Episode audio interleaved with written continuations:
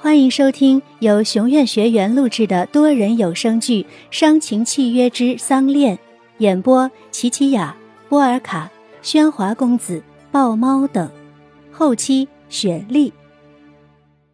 第三十五集，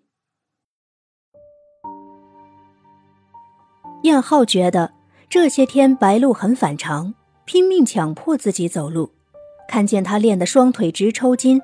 不知是内疚还是心疼，让燕浩有种想照顾他的冲动。应该是报恩，绝不会是他说的喜欢。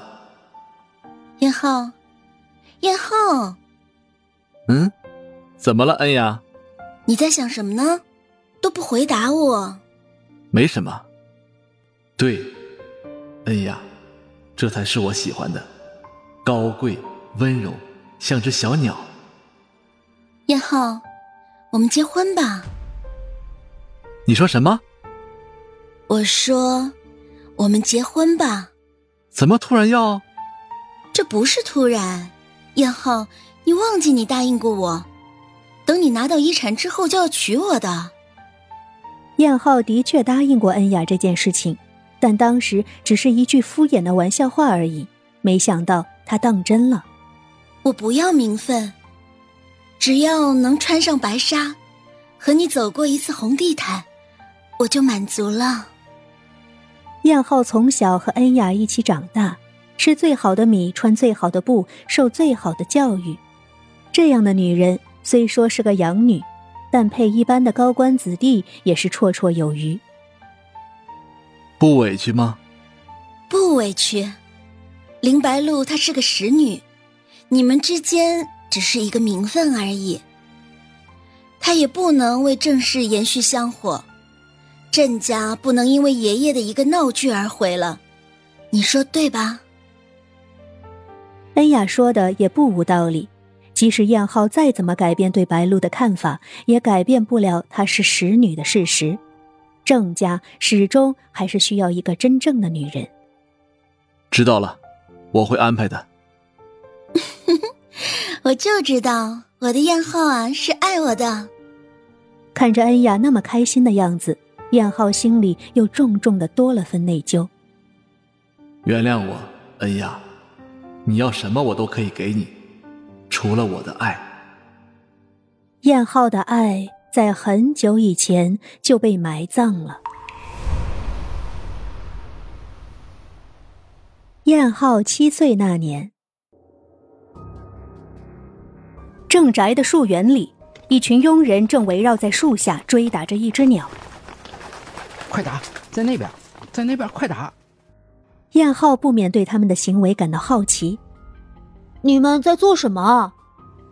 佣人上前回话道：“少爷，也不知道哪里飞来的乌鸦在咱家树上筑巢，所以正要赶它走呢。”燕浩抬起头望着树上那只乌鸦。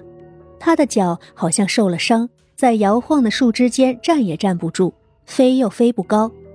住手！我叫你们住手！推开树下的佣人，燕浩从他们的手里夺过竹竿，重重的摔在地上。少爷，乌鸦是不好的兆头，不能在这里筑巢啊！佣人劝说着，可没有什么是他郑燕浩不能有的。这只鸟以后就是我养的了。你们谁都不许碰。既然是少爷的，佣人们自然也只能认之。是少爷。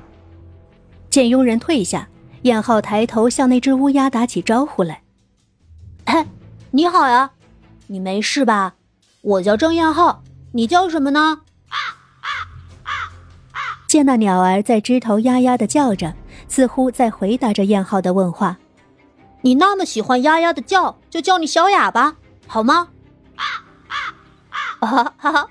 小雅来到我这里来。这鸟像真能听懂燕浩说的话似的，从枝上慢慢飞下，摇晃的停在燕浩的肩上，时不时呀呀的叫着，似在唱歌给燕浩听。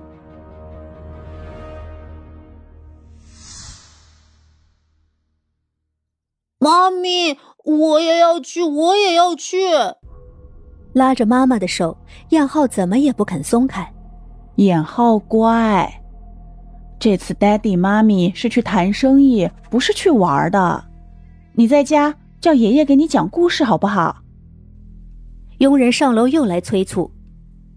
太太，老爷说再不走，飞机就赶不上了。好了好了，我马上下去。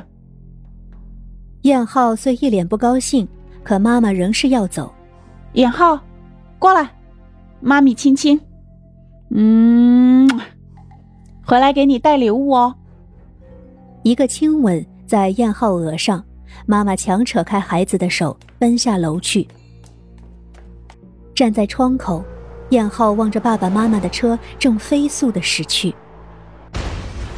忽然震起一声巨响，远处的车子已在山间炸成碎片。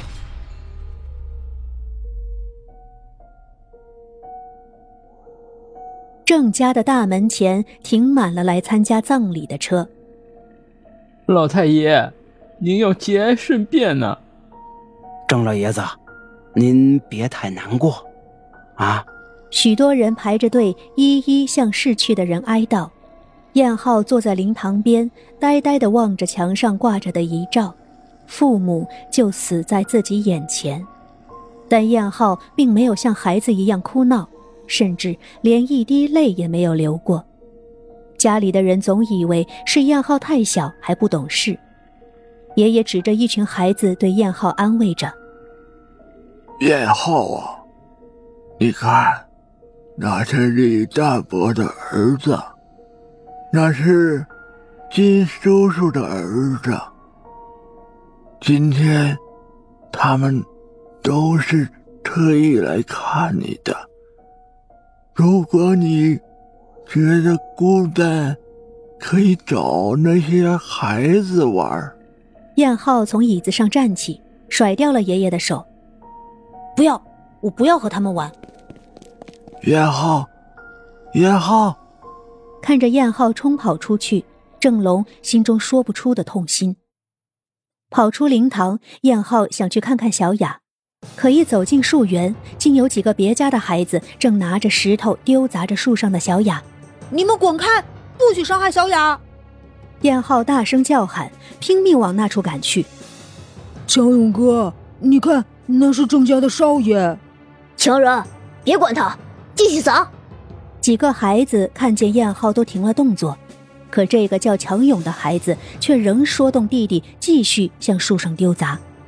见这两人还在不停地向小雅丢石头，而小雅却一直盘旋在树上不肯飞走，看得燕浩心头一急，捡起地上一块石头，向其中一个男孩的头上砸去。啊，好痛啊！强勇哥，我流血了。这个叫强勇的孩子看见自己弟弟强仁被燕浩砸伤，冲上前一把将正跑过来的燕浩推倒在地。你敢砸伤我弟弟？我爹爹是警察厅总司，我叫我爹爹来抓你。燕浩立刻爬起，一鼓作气冲进强勇怀里，和他一起滚打在地上。见哥哥和燕浩扭打在一起，弟弟强仁联合几个孩子也冲上去帮忙。家里的佣人都在忙着招待宾客，没有人留意到树园正发生的事情。燕浩寡不敌众，被一群人绑在了树下。你们为什么要打小雅？为什么要打小雅？燕浩仍不断的向他们吼叫着：“切，本少爷就喜欢打，你管得着吗？谁家里会养乌鸦呀？难怪你爹地妈咪都死了，我看是被你咒死的吧！你闭嘴，我要杀了你！”